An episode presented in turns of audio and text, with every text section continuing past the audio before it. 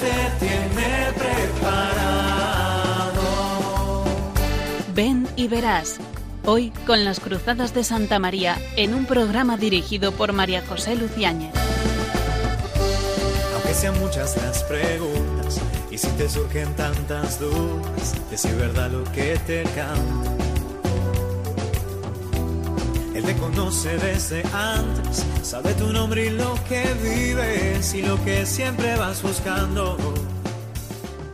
Muy buenas tardes, queridos oyentes de Radio María.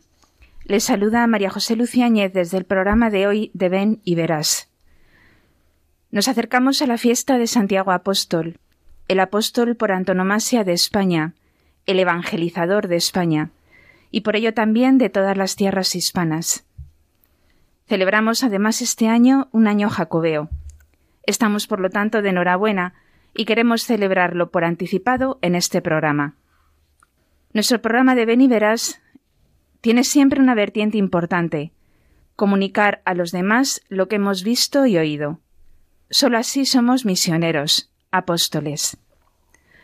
Decía Juan Pablo II que todo bautizado, por el hecho de serlo, ya es misionero, llamado a evangelizar. Es la invitación constante de la Iglesia de todos los momentos de la historia. Las palabras de los papas van también en esta línea. Pero ¿Somos conscientes de que mi palabra, mi testimonio, es esencial en la Iglesia?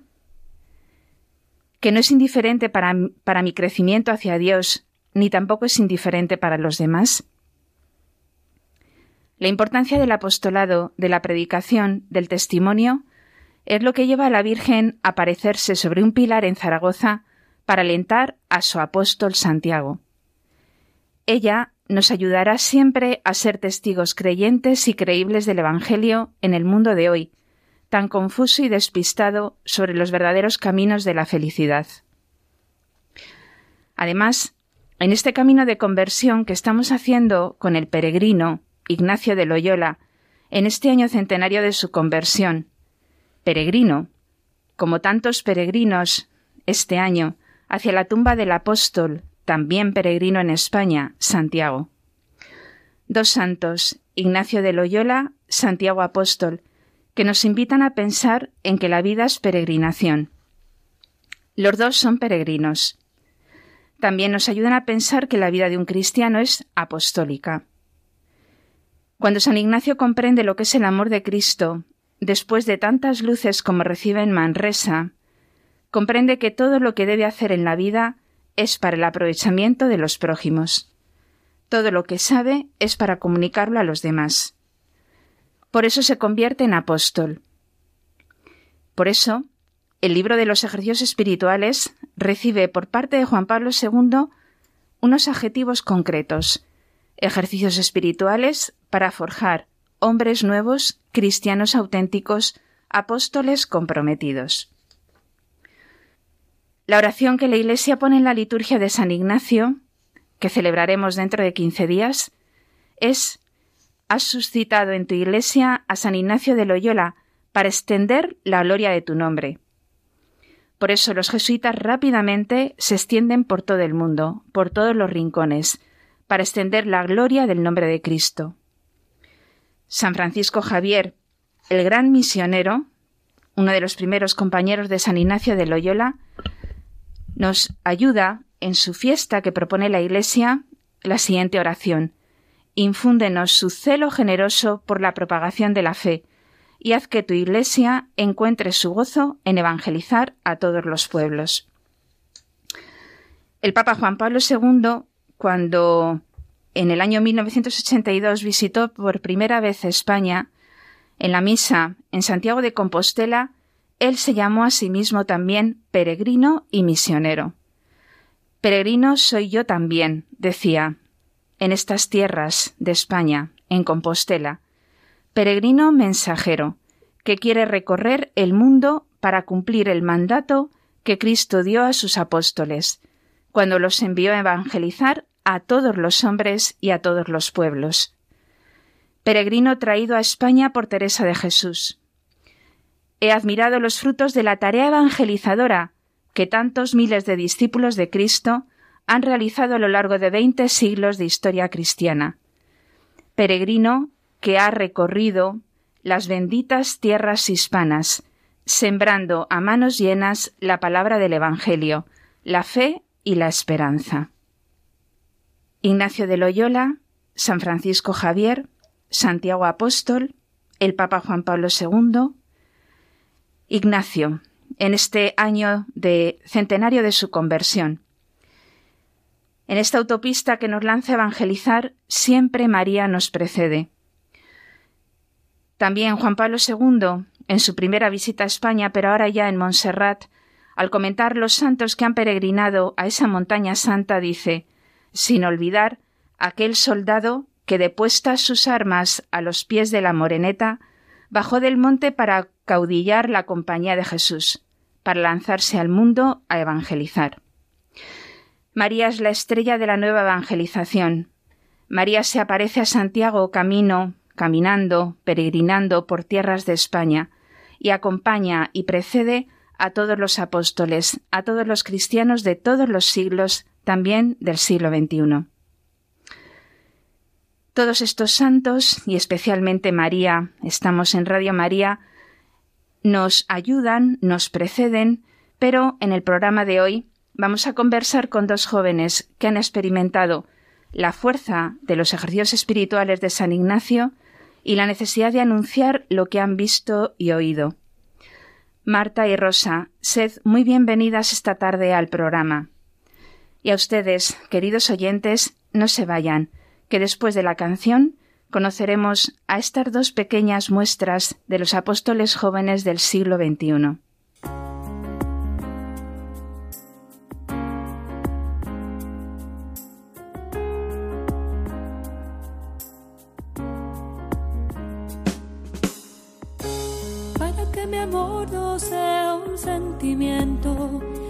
Solo un deslumbramiento pasajero para no gastar mis palabras más mías ni vaciar de contenido mi te quiero.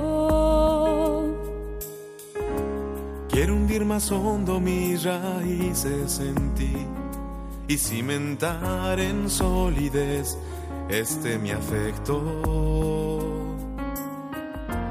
pues mi corazón que es inquieto y es frágil, solo acierta si se abraza tu proyecto. Más allá de mis miedos, más allá de mi inseguridad,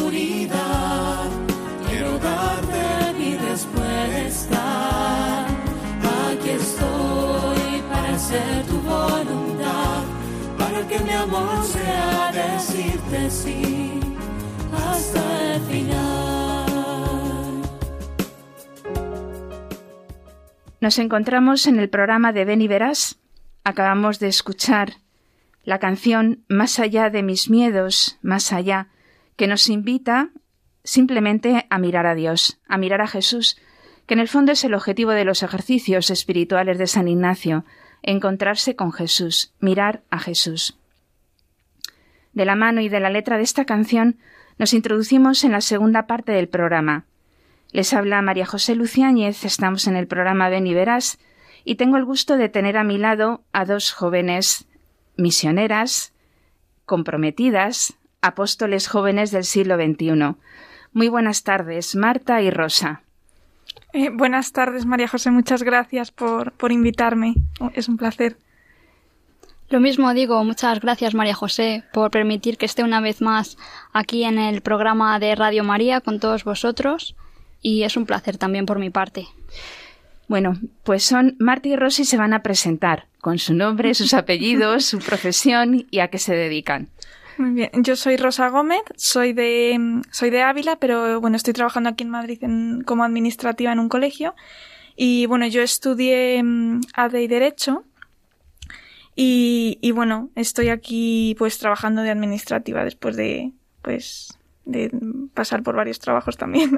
Muy bien, muy bien. ¿Y tú, Marta? Marta? Yo soy Marta Carroza, eh, soy de aquí de Madrid. Eh, estudié Derecho en la Universidad Autónoma de Madrid Eh, actualmente estoy estudiando un máster en causas matrimoniales canónicas y también llevo unos cuantos meses trabajando en un despacho de abogados.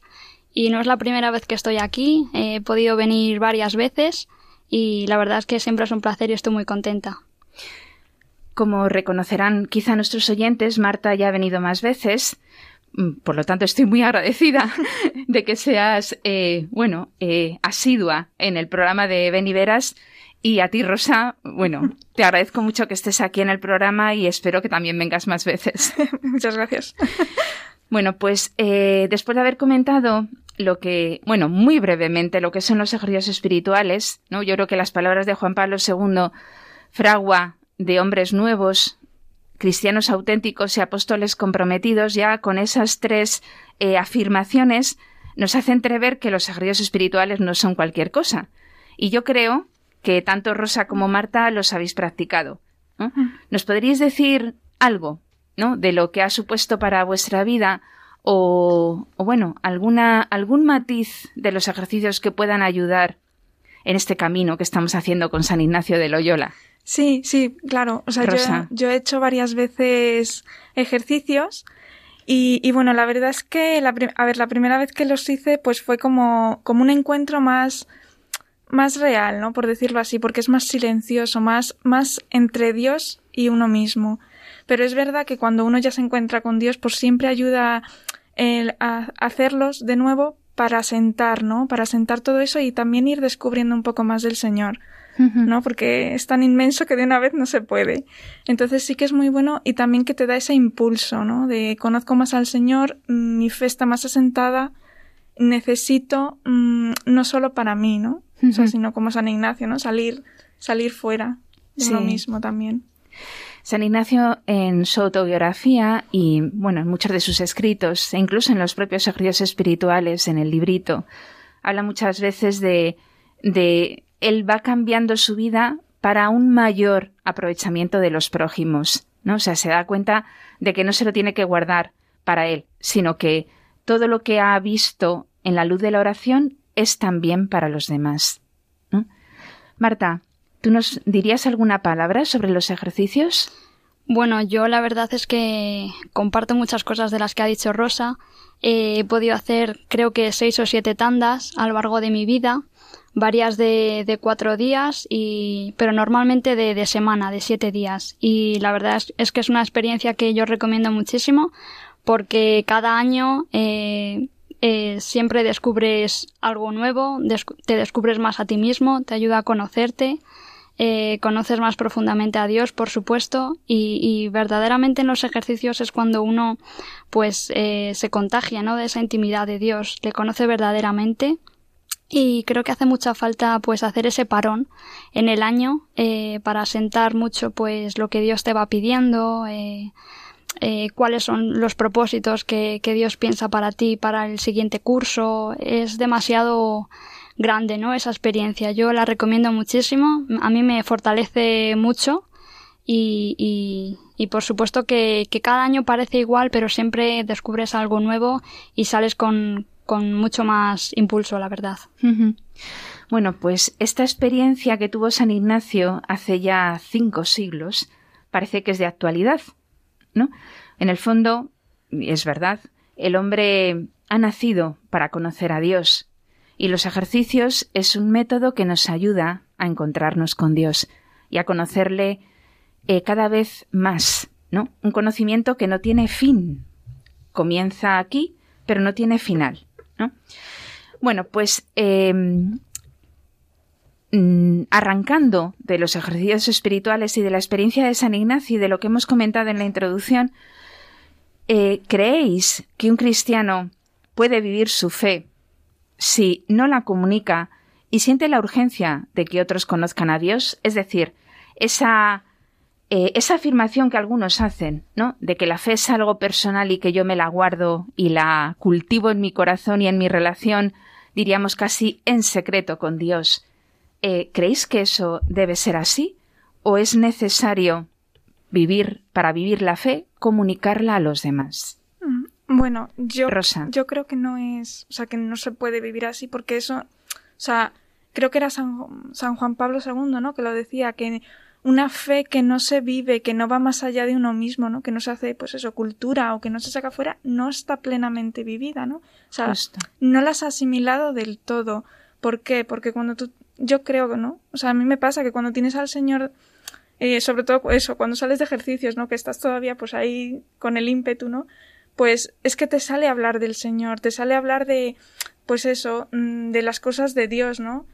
Y, y, no te lo puedes guardar porque sabes que es un bien y es un bien para todos. Entonces dices, si es bueno para mí, es bueno, o sea, lo tengo que transmitir, no me lo puedo guardar, ¿no? Es como he descubierto una maravilla, se la tengo que mostrar al mundo, ¿no? Y yo creo que eso es lo que mm, lo que lo que los santos les movía, ¿no? El, el conocer al Señor y el decir, es que esto, o sea, ya no solo porque porque se pueden perder las almas, ¿no? Sino porque es que es bueno, eso es maravilloso, ¿no? Entonces, yo creo que una fe que no se traduce en hablar de Dios, en, en intentar también llevar a las almas a Dios, pues es una fe que necesita es un poco de maduración.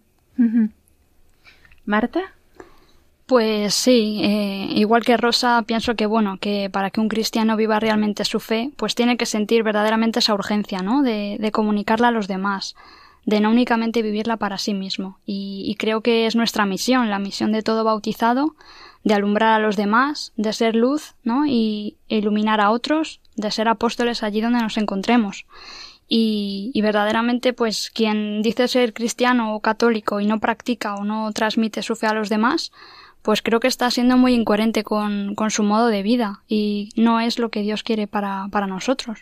Claro, una fe que no consiste eh, en estar, en irte ahí a las calles y hablar y hablar y hablar de Dios, ¿no? Porque la fe eh, claramente se traduce a través de la vida, ¿no? Nuestra vida es la que tiene que alumbrar la fe que nos, eh, que nos ilumina, ilumina y nos da fuerza desde dentro. Eh, ¿Cuál es la vivencia de tu fe en la actualidad? Ahora mismo estáis trabajando, habéis sido estudiantes y, vamos, me consta que también en la facultad pues habéis sido testigos de Jesucristo de una forma o de otra. Pero ahora mismo, eh, ¿cuál es la vivencia de vuestra fe? ¿Os sentís responsables de la salvación de las personas que os rodean? O pensáis que allá se las apañen los que me rodean, que yo sigo con mi vida? es verdad que, bueno, todos estamos en el camino de esta vivencia, de esta experiencia, pero realmente nos sentimos surgidas a que los que me rodean eh, tienen que conocer a Dios y salvarse. No sé quién quiere intervenir. Eh, Marta. Eh, sí, puedo empezar yo. Bueno, yo ¿Cómo vivo mi fe? Bueno, pues pienso que los sacramentos eh, son importantes, ¿no? Son fuente de, mucha fuerza y yo los intento vivir de forma frecuente porque creo que cuanto más nos llenemos de Dios, pues mejor podremos comunicar a otros la fe a los demás, ¿no? Y también mejor, pues podremos perseverar en, en nuestro camino personal hacia la santidad. Eh, entonces, bueno, sí que yo para fortalecerme, pues intento ir todos los días a misa, eh, me confieso una vez a la semana, dedico en general pues un tiempo cada día a Dios, ¿no? Cuidar esa vida espiritual. Claramente me siento responsable, por supuesto, ¿no? De la salvación de todos aquellos que me rodean. Pues pienso en mis compañeros de clase, en compañeros de trabajo en el despacho, eh, amigas, mi familia y pues por supuesto que intento hacer todo lo que esté en mi mano para acercarles a Dios, ¿no? Y para que ellos pues también eh, sean asiduos a los sacramentos. Y es verdad que bueno, en mi caso, pues por mi entorno, quizá pues me ha sido difícil eh, acercarles a la fe de un modo más directo, ¿no? Como a mí me gustaría, ¿no? Pero sí que pues me acuerdo en, en mis primeras en mis primeras etapas ¿no? Eh, de acercamiento a la fe en la universidad por ejemplo pues esos pequeños acercamientos que hacía con mis compañeras pues a lo mejor les invitaba a un voluntariado para que intentaran salir de sí mismas y buscaran pues ayudar a los demás no y yo veía pues cuánto fruto eh, lograba yo eh, con esto y sobre todo mi amiga no de cara a Dios. Eh, y también pues a lo mejor invitaba a mis compañeras pues a hacer una pequeña peregrinación eh, hacia un santuario mariano, ¿no? Eh, con la excusa un poco de hacer deporte o de pasar un, un buen día, ¿no? Y al final pues culminaba en, en esa visita a la Virgen, ¿no? Poco a poco pues pues creo que he ido encaminando eh, pues a todos aquellos que me rodean de alguna forma o de otra eh, con el fin de que se encuentren con Dios de algún modo que yo he pensado que más les podía ayudar muy bien Rosa Mm, bueno, yo especialmente en el, en el trabajo, ¿no? que es donde uno pasa más tiempo, pues sí que es verdad que al trabajar en un colegio católico, pues el ambiente es mucho más favorable para, pues eso, para hablar de Dios y también para que las personas, aunque no sea por una, sí que se empapen un poco, ¿no? Entonces, pues a lo mejor no es tanto hablar de Dios, sino mostrarles que una lo vive, que una lo hace, oye, pues voy a ir a misa, o no, también pues hay alguna actividad, algo, ejercicios,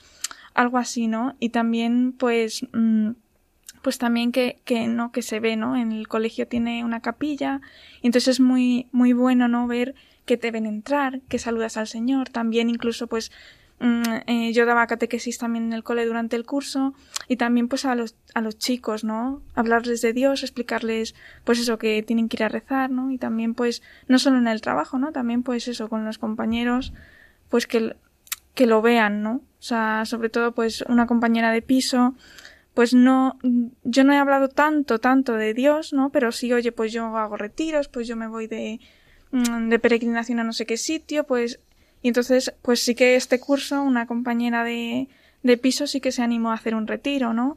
Que también, pues, una dice, jo, pues un poquito, aunque luego, pues eso, falte, pues perseverar o tal, pues si llevaba tanto tiempo alejada de Dios y ha hecho como un guiño, pues oye, un primer pasito, ¿no? y, y sí que, sí que es bueno, ¿no? Y también, pues eso, la vida, o sea, que, que no se puede llevar si una no lleva una vida, pues eso, un poco coherente, ¿no? De, de eso, de los sacramentos, como decía Marta, ¿no? De los retiros, también, pues eso, la oración diaria, que es muy importante, ¿no? Porque a veces, pues parece que no hay tiempo para el Señor en nuestro día a día, pero hay que, hay que hacerle hueco. Claro. sí, efectivamente, que eh, nosotros en el fondo somos instrumentos que Dios utiliza, ¿no? Para, bueno, para mover a los demás, ¿no? Entonces el tener un pequeño detalle, una peregrinación, eh, que me vean entrar en la capilla, una palabra, ¿no? En un momento oportuno, ¿no? El que otros vean cómo vivo, para que pueda ser quizá un interrogante, ¿no? Para, para que otros pues se lancen, ¿no? Hacia la vida de fe. En esto eh, que hemos comentado, ¿no? La urgencia de, de que los que me rodean conozcan a Dios. Mm, seguramente habéis escuchado, incluso posiblemente en directo, al Papa Francisco, ¿no? Eh, cuando nos lanzaba en algunas de las jornadas mundiales de la juventud, pues con tanto ímpetu, ¿no? Em, nos hablaba del miedo, de la parálisis, nos hablaba de, eh, creo que en algún momento de no ser eh, jóvenes sofá, ¿no? Sino jóvenes, bueno, pues que luchan, ¿no? Que tienen arranque. Mm, ¿Qué sentíais cuando, cuando escuchabais al Papa Francisco, bien directamente o bien a través de sus discursos, decir estas cosas? ¿Qué os parecía? Marta. En mi caso, pues eh, la verdad es que ver al Papa, ya sea una JMJ o dando un discurso de cualquier otro tipo, eh, pero sobre todo la JMJ me invitaba mucho, mucho a la confianza en Dios, a querer hacer cada vez más cosas, cosas más grandes por Él, eh, por los demás. Me daba mucha alegría, me ayudaba mucho pues el ver que confiaba mucho en nosotros, en los jóvenes, que, que estaba muy cerca, ¿no? De, de todos nosotros. También pues me hacía ver lo grande que es Dios, me animaba mucho eh, todos los consejos que nos daba, todo lo que nos cuenta. Eh, me, anima, me animaba mucho, ¿no? En general, en mi camino hacia Dios, a continuar con mi labor apostólica. La verdad es que yo recomiendo mucho la, la JMJ, asistir a, a, las JMJ, todos aquellos jóvenes eh, que podáis. Yo tuve el privilegio de mm, estar en la de Polonia y en la de Panamá creo que es una experiencia súper enriquecedora. A mí me llenó de mucha fuerza y, ver que realmente pues no somos pocos, ¿no? Los que apostamos por Dios. que unidos podemos hacer mucho por los demás y la verdad es que es un ambiente eh, fantástico en el que pues te contagias de felicidad y a mí me ha dado un impulso muy fuerte siempre que he podido acudir a una JMJ y las palabras del Papa siempre siempre me han ayudado mucho, la verdad. La próxima Jornada Mundial de la Juventud será en Lisboa en el año 2023. ¿no?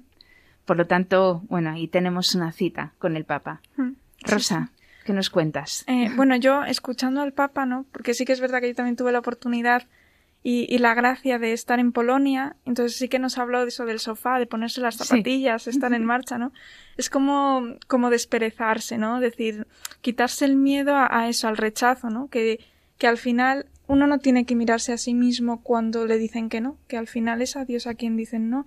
Entonces nos tiene que mover a, a que no soy yo, ¿no? No es a mí, no soy, o sea, que me digan a mí que no, pues bueno, pues que me digan que no, ¿no? Pero que, uh -huh. que se encuentren con el Señor, que es lo verdaderamente importante y para lo que yo me estoy moviendo, ¿no? Pero, pero sí, o sea, es como levantarse un revulsivo de, venga, ¿y qué más da? Que te digan que no tres veces y que luego te digan que sí, pues ya está, ¿no? O sea, que, que no te dé miedo a eso, a que, a, a que te pongan la cara un poco colorada, que te pregunten qué vas a hacer o tú haces esto, ¿no? Sino que, que sea algo de, de verdad, ¿no? De, de, corazón, de mostrarles al Señor. Claro, yo estoy pensando, nuestros oyentes, eh, si contrastan el mundo que nos rodea y lo que nos están contando Marta y Rosa, dirán, eh, estas dos chicas de dónde han salido. son como extraterrestres, ¿no? Y es verdad, como ha dicho, eh, no sé si Marta o Rosa, no sé quién de las dos ha comentado, que hay muchos. Cuando vas a una jornada mundial de la juventud te encuentras con eh, centenas de miles e incluso, pues, millón, millones de jóvenes a veces, ¿no? Es decir, somos muchos. Pero la realidad que nos rodea eh, no es así. ¿no? El ambiente da la impresión de que cada vez es más hostil. Y sin embargo, parece que a vosotras os resulta muy fácil hablar de Dios. Entonces yo os pregunto, ¿eh, ¿es fácil? ¿No os desanimáis nunca? ¿Tenéis siempre fuerza? Claro, decís, practicáis los ejercicios espirituales todos los años. Eh, hacéis un ratito de oración todos los días. Un tiempo de oración, ¿no? Dedicáis un tiempo a Dios, con lo cual se recobran las fuerzas del camino, Ahora, en esta tarea apostólica de ser coherente, de dar testimonio, que es especialmente a lo que nos estamos dedicando en este programa, eh, ¿os resulta fácil? ¿No os desanimáis? ¿Seguís adelante después del fracaso? Bueno, yo, ¿Rosa? esto ya cuando, cuando, o sea, es verdad que al principio, es verdad que cuesta, ¿no? Porque es verdad que hay gente que te mira atravesado ya, ¿no? En plan, ¿esta que me está contando? Si esto, vamos, no lo he conocido nunca, aunque haya ido a la parroquia, ¿no? Entonces sí que es un poco complicado, ¿no? El salir de, venga, pues venga, voy a ser la rara, voy a ser la extraterrestre, ¿no? Y decir, pues bueno, ¿qué más da?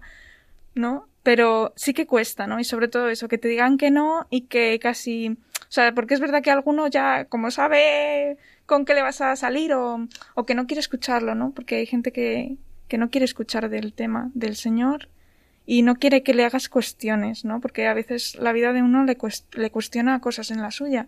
Y entonces es verdad pues que se apartan, ¿no? Pero, y es verdad que no se desanima, ¿no? Joder, me ha dicho que no, o porque ya no me hablas, y aunque él no sea católico, pues yo le tengo un cariño, ¿no? Pero, pero bueno, es eso, ¿no? El, el saber que, que es el Señor, ¿no? O sea, en la oración ayuda mucho también a, claro. a descargar.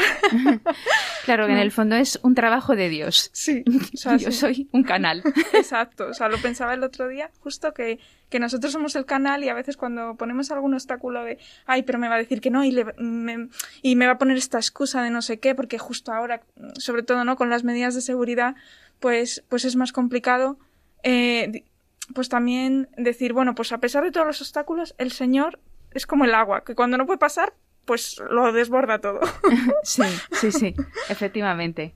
Marta, ¿tú no te desanimas? Sí, sí, por supuesto, claro que me desanimo, no es fácil, no es fácil muchas veces, pero bueno, creo que no hay que perder la confianza, ¿no? En, en ver los frutos de conversión, pues antes o después, en esa compañera, en esa amiga, ¿no? En esa alma en concreto a la que pues quiero ayudar. y bueno, pues sí que a veces no consigo los resultados que quiero, eh, pero bueno, me sigo esforzando, eh, sigo eh, encomendándoselo a Dios, ¿no? Y, veo que bueno, pues que algún fruto pues se desviará hacia el bien, ¿no? Y, pero bueno, siempre pues seguir cerca de esa persona, seguir confiando mucho y, y bueno, pues seguir, por supuesto, intentándolo. No sé.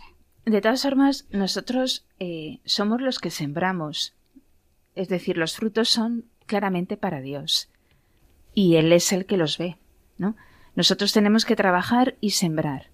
Y, y Dios dará el crecimiento. ¿No? Eso es claro.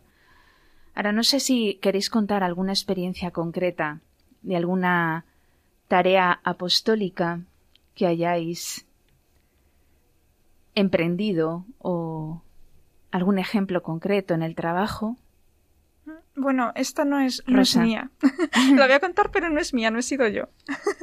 no, yo, bueno, eh, recientemente en septiembre empecé en un nuevo trabajo y es verdad, pues eso, que el ambiente es muy propicio, pero bueno, aún así siempre hay gente que está un poco más alejada del Señor y gente que está pues más cerca, ¿no? Y entonces al, mm, tengo dos compañeros que llevan mucho tiempo juntos en el, en el trabajo y justo uno de ellos mm, ha hecho un retiro espiritual de un fin de semana y le ayudó mucho y yo he visto cambio en él. O sea, no es algo que he hecho yo, pero, y ni que yo le haya insistido ni nada, pero jo, he visto pues eso, que, que me le encuentro más en la capilla, que su manera de comportarse ha cambiado. Entonces, jo, no es, o sea, a veces una se encuentra con el fruto y el trabajo del otro, ¿no? Como decía María José, ¿no? Que a veces uno trabaja y otro se lo encuentra, ¿no? ¿no? Entonces también es muy bonito ver que eso, que a lo mejor yo no veo con las personas con las que yo tengo cerca, pero otro lo va a ver, ¿no? Claro. O sea, y para no desanimarse también ayuda mucho.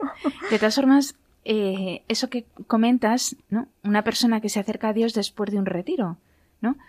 Alguien ha estado invitándole para que haga un retiro, que seguramente mm. sería, ¿no? Según el método de San Ignacio, este método mm. tan fantástico eh, de hacer, pues, eh, ratos de silencio prolongado, ¿no? Según mm. un método, el método ignaciano. Bueno, pues eh, eso, ¿no? que los retiros, los ejercicios siempre tienen su fruto, siempre, ¿no? Y que claramente el mejor vehículo para ser apóstol es la amistad, ¿no? A veces, o sea, no nos tenemos que callar, pero aquellos que tenemos cerca, con los que tenemos confianza, eh, nuestros amigos, nuestros familiares, son quizá, pues aquellos a quienes Dios nos pone para que eh, acerquemos más a Dios, ¿no? O sea, la amistad claramente es un vehículo para el apostolado. Y la verdadera amistad es la que acerca a Dios. No sé, Marta, si quieres añadir alguna cosa.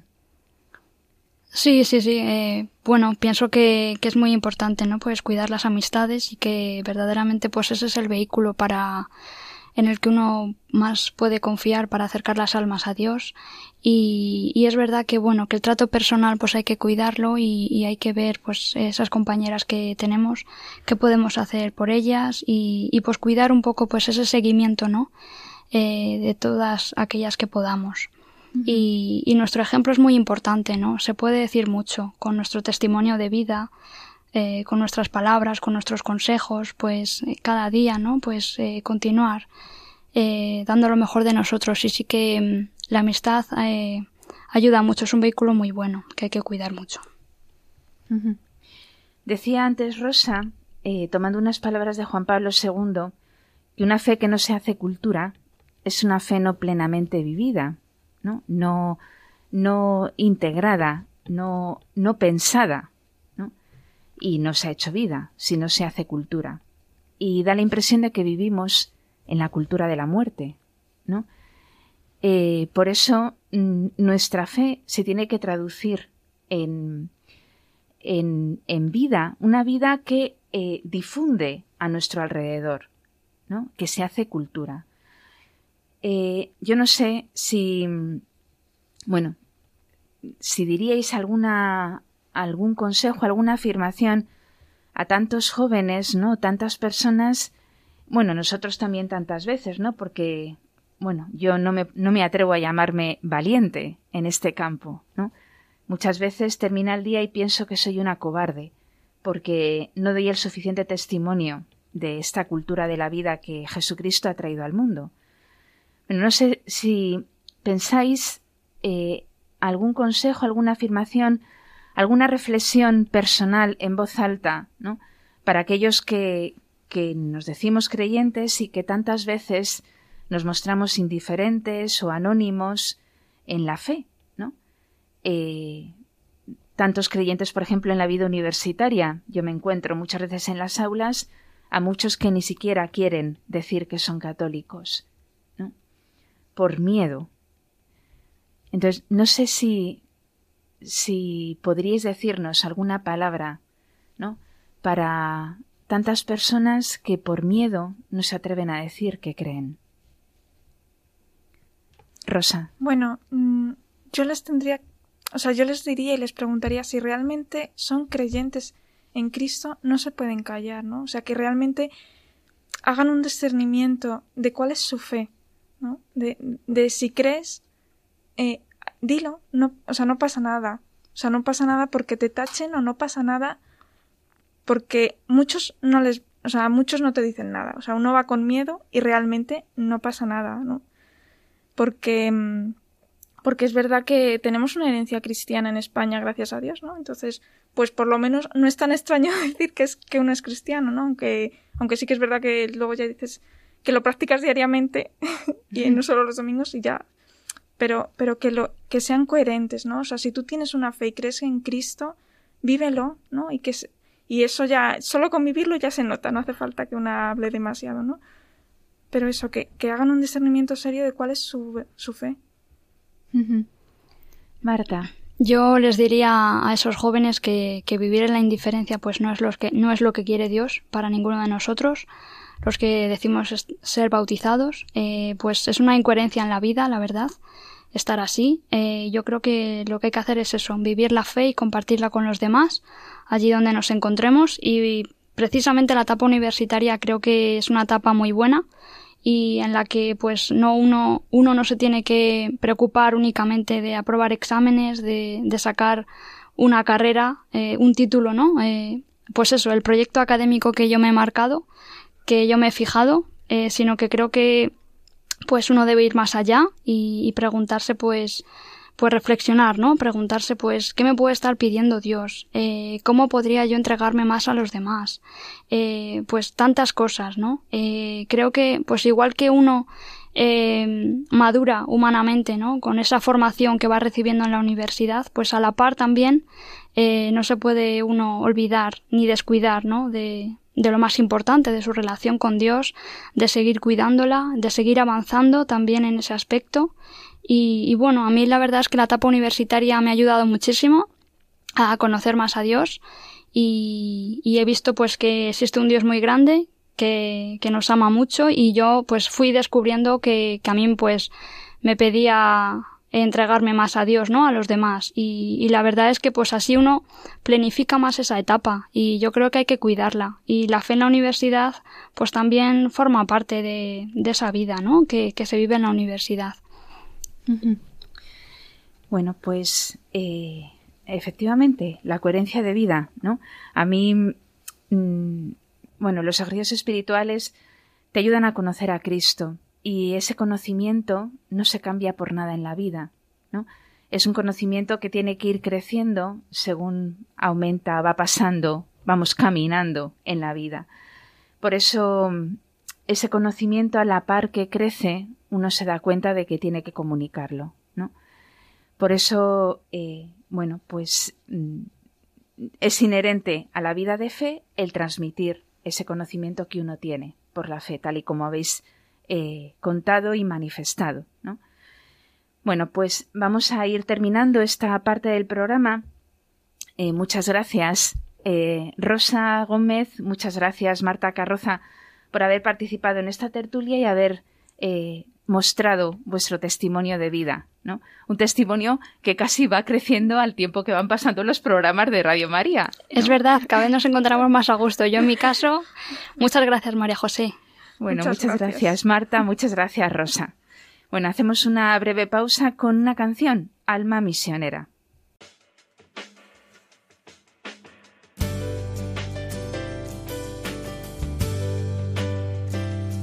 Señor, toma mi vida nueva antes de que la espera desgaste años en mí. Estoy dispuesto a lo que quieras, no importa lo que sea, tú llámame a servir. Llévame donde los hombres necesiten tus palabras, necesiten mis ganas de vivir. Donde falte la esperanza, donde todo sea triste, simplemente por no saber de ti.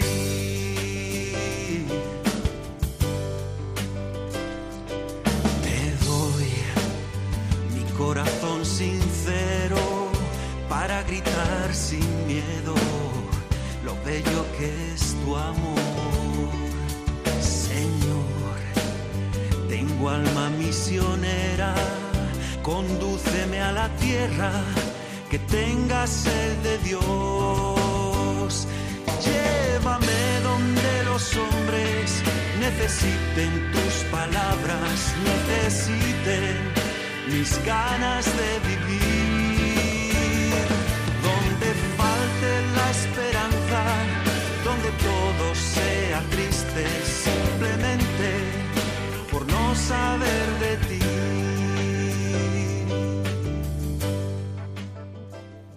Señor, toma mi vida nueva. Eh, es lo que dice, y toma mi vida entera, es lo que dice la canción de Alma Misionera. Y después de haberla escuchado, nos adentramos en la tercera parte del programa de Ven y Verás. Les habla María José Luciáñez. Y bueno, les invito a todos los que nos escuchan, a los jóvenes, a que nos escriban a la dirección de correo ven y verás 2 arroba radiomaria.es consultando lo que deseen acerca del tema de la vocación, del discernimiento o de los temas que se van tratando en los distintos programas. Santiago Apóstol, mm, peregrino en España, todos peregrinamos a su tumba en este año jacobeo, que se prolonga un año más, y Ignacio de Loyola, también el peregrino, ¿no? Así se llamaba a sí mismo el peregrino. En este centenario de su conversión en Manresa, en Montserrat. En el libro de los ejercicios espirituales, la primera semana acaba con, o bueno, sí, acaba con una meditación, también podríamos decir que la segunda semana comienza con esta meditación, que se titula El llamamiento del Rey temporal ayuda a contemplar la vida del Rey eternal. Y San Ignacio plantea ¿no? el seguimiento de Cristo como la de un súbdito que mm, sigue a su rey, un rey benévolo, eh, buen pagador, a quien, quien no puede seguir, ¿no? que súbdito no seguiría a un buen rey y buen pagador. Y entonces hace la comparación con Jesucristo, que es el Rey eternal.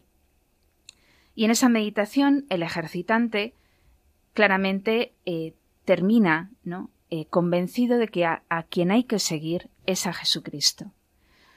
No vamos a hacer la meditación del, del Rey eternal, ¿no? puesto que mm, esto no son unos ejercicios espirituales, pero eh, es significativo ¿no? que San Ignacio plantee que hay que seguir a Jesucristo. Y Jesucristo es el Maestro y es sobre todo Maestro desde la cruz. Por lo tanto, seguir a Jesucristo implica, de alguna manera, sufrir. Claro, y uno se plantea, en el mundo que nos rodea, con tanto hedonismo, ¿no? con tanto gozo, con tanto disfrute, ¿quién se va a determinar a seguir a alguien con mayúsculas que lo que nos propone es la cruz? Bueno, pues a pesar de esto que parece tan austero y tan poco agradable, realmente el hombre eh, está diseñado para seguir a Jesucristo, ¿no? Para imitarle y para identificarse con él. Mm, yo en, en, la misa, ¿no? Que diariamente, a la que diariamente asisto, en las últimas eh, celebraciones, el sacerdote continuamente nos ha presentado el modelo de los mártires, ¿no? Y me parece muy significativo, bueno, muchas cosas, pero el otro día leía unos apuntes de Benedicto XVI en una meditación en la cual hacía referencia a una cuestión. San Pedro eh, siempre, eh, bueno, es el Papa, ¿no? Pero no hay que olvidar nunca que San Pedro fue mártir. Y a raíz de este pensamiento, eh, Benedicto XVI habla de lo que es ser apóstol.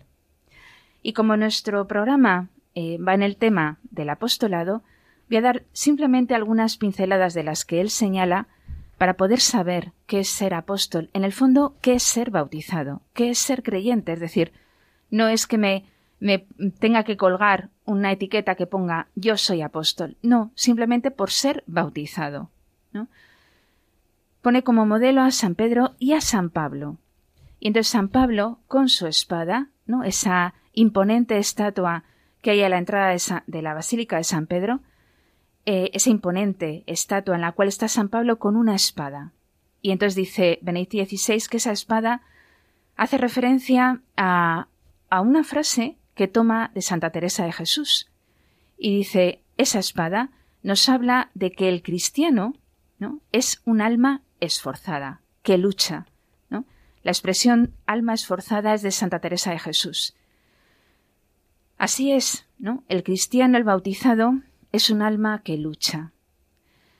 Y que lucha, eh, bueno, en una batalla, ¿no? Eh, la batalla de su corazón, que como dice San Ignacio, es el campo de batalla entre dos fuerzas, el buen espíritu y el mal espíritu. Pero dice, ¿no? Eh, que un apóstol es claramente un alma esforzada, un alma que se entrega. Dice, el apóstol es un hombre que no tiene otra arma que el mensaje de Jesucristo y la entrega de su propia vida a dicho mensaje. Es una persona dispuesta a dejarse herir, y esta es su verdadera fuerza. Claro, todo esto lo aprendemos del modelo, aquel a, quien, a quien seguimos, este Rey eternal, ¿no? A quien seguimos eh, cuando contemplamos los ejercicios espirituales, esta meditación que hace de Gotne entre la primera y la segunda semana. Ya digo que Benedicto XVI, cuando va describiendo lo que es un apóstol, toma como modelo a San Pablo. Entonces, en este programa estamos recorriendo los grandes apóstoles: Santiago apóstol, San Ignacio de Loyola, Juan Pablo II, el gran apóstol, Benedicto XVI y San Pablo. El orden no vale porque no es ni un orden temporal, ni quizá un orden, ¿no? Un orden que conoce Dios si es que existe orden. Pero son grandes apóstoles, ¿no? Pero bueno, tomando a San Pablo, una persona dispuesta a dejarse herir, y esta es su verdadera fuerza. No se cuidó, no intentó mantenerse al margen de disgustos y contrariedades, ni tampoco procurarse una vida agradable. Por eso es un gran apóstol, porque se entrega está al margen de disgustos y contrariedades. ¿no? Un alma esforzada que lucha. Precisamente el hecho de que se expusiera, de que no se cuidara, de que se entregara a los golpes y se consumiera por el Evangelio, le hizo digno de fe, y así edificó la Iglesia.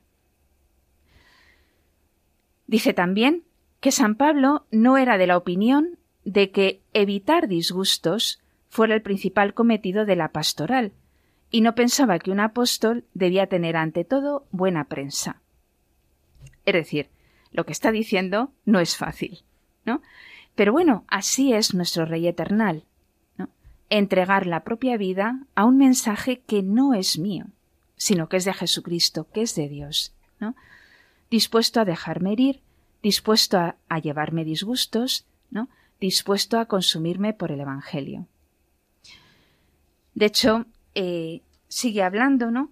Y precisamente la espada con la que se representa a San Pablo habla también de la espada, ¿no? O sea, de la palabra de Dios, ¿no? Cuando dice en su escrito que la palabra de Dios es como un arma de doble filo, ¿no? Dice es la espada que empuñó Pablo y con ella conquistó a los hombres.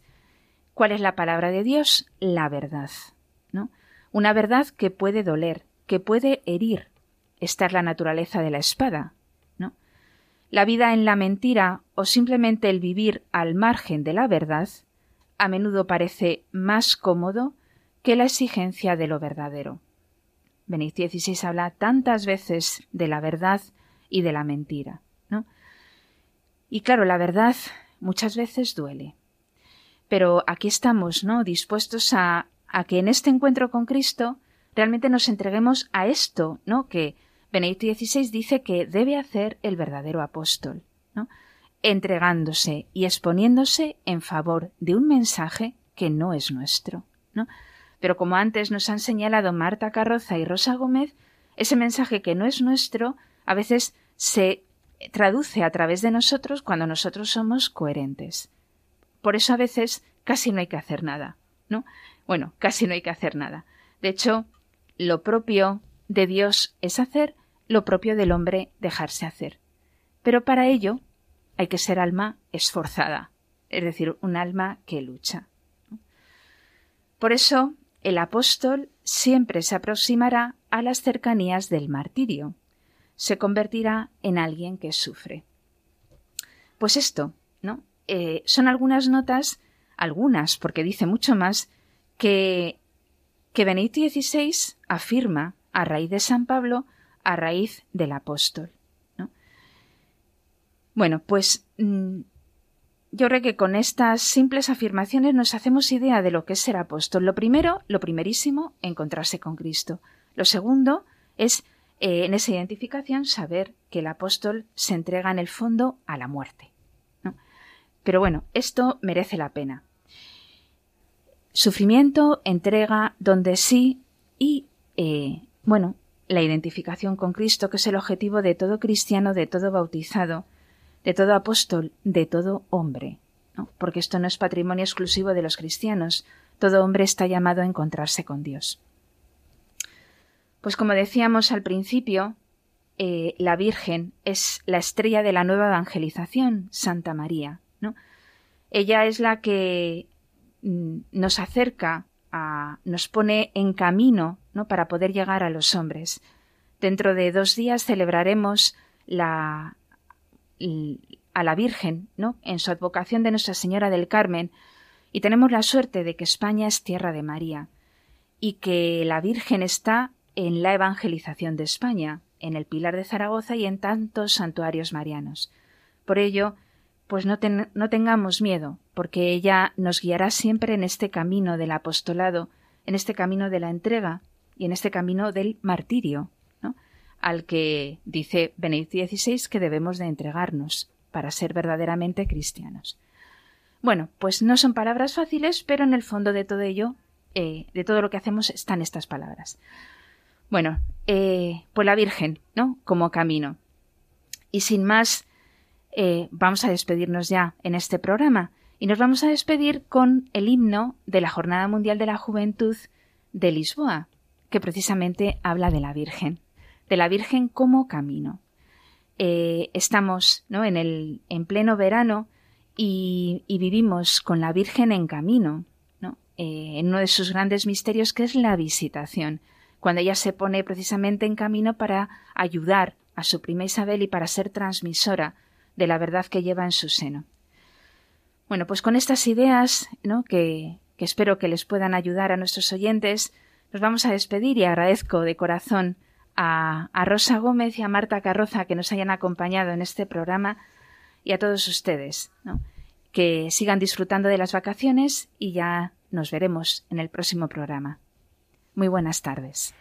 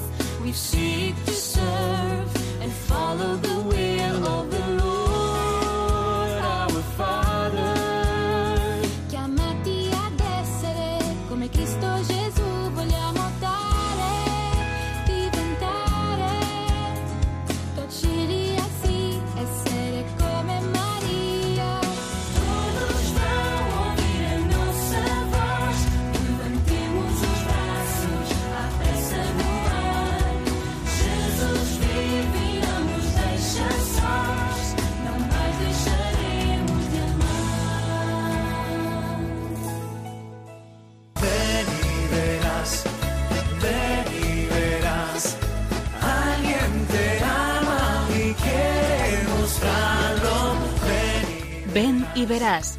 Hoy con las Cruzadas de Santa María en un programa dirigido por María José Luciáñez.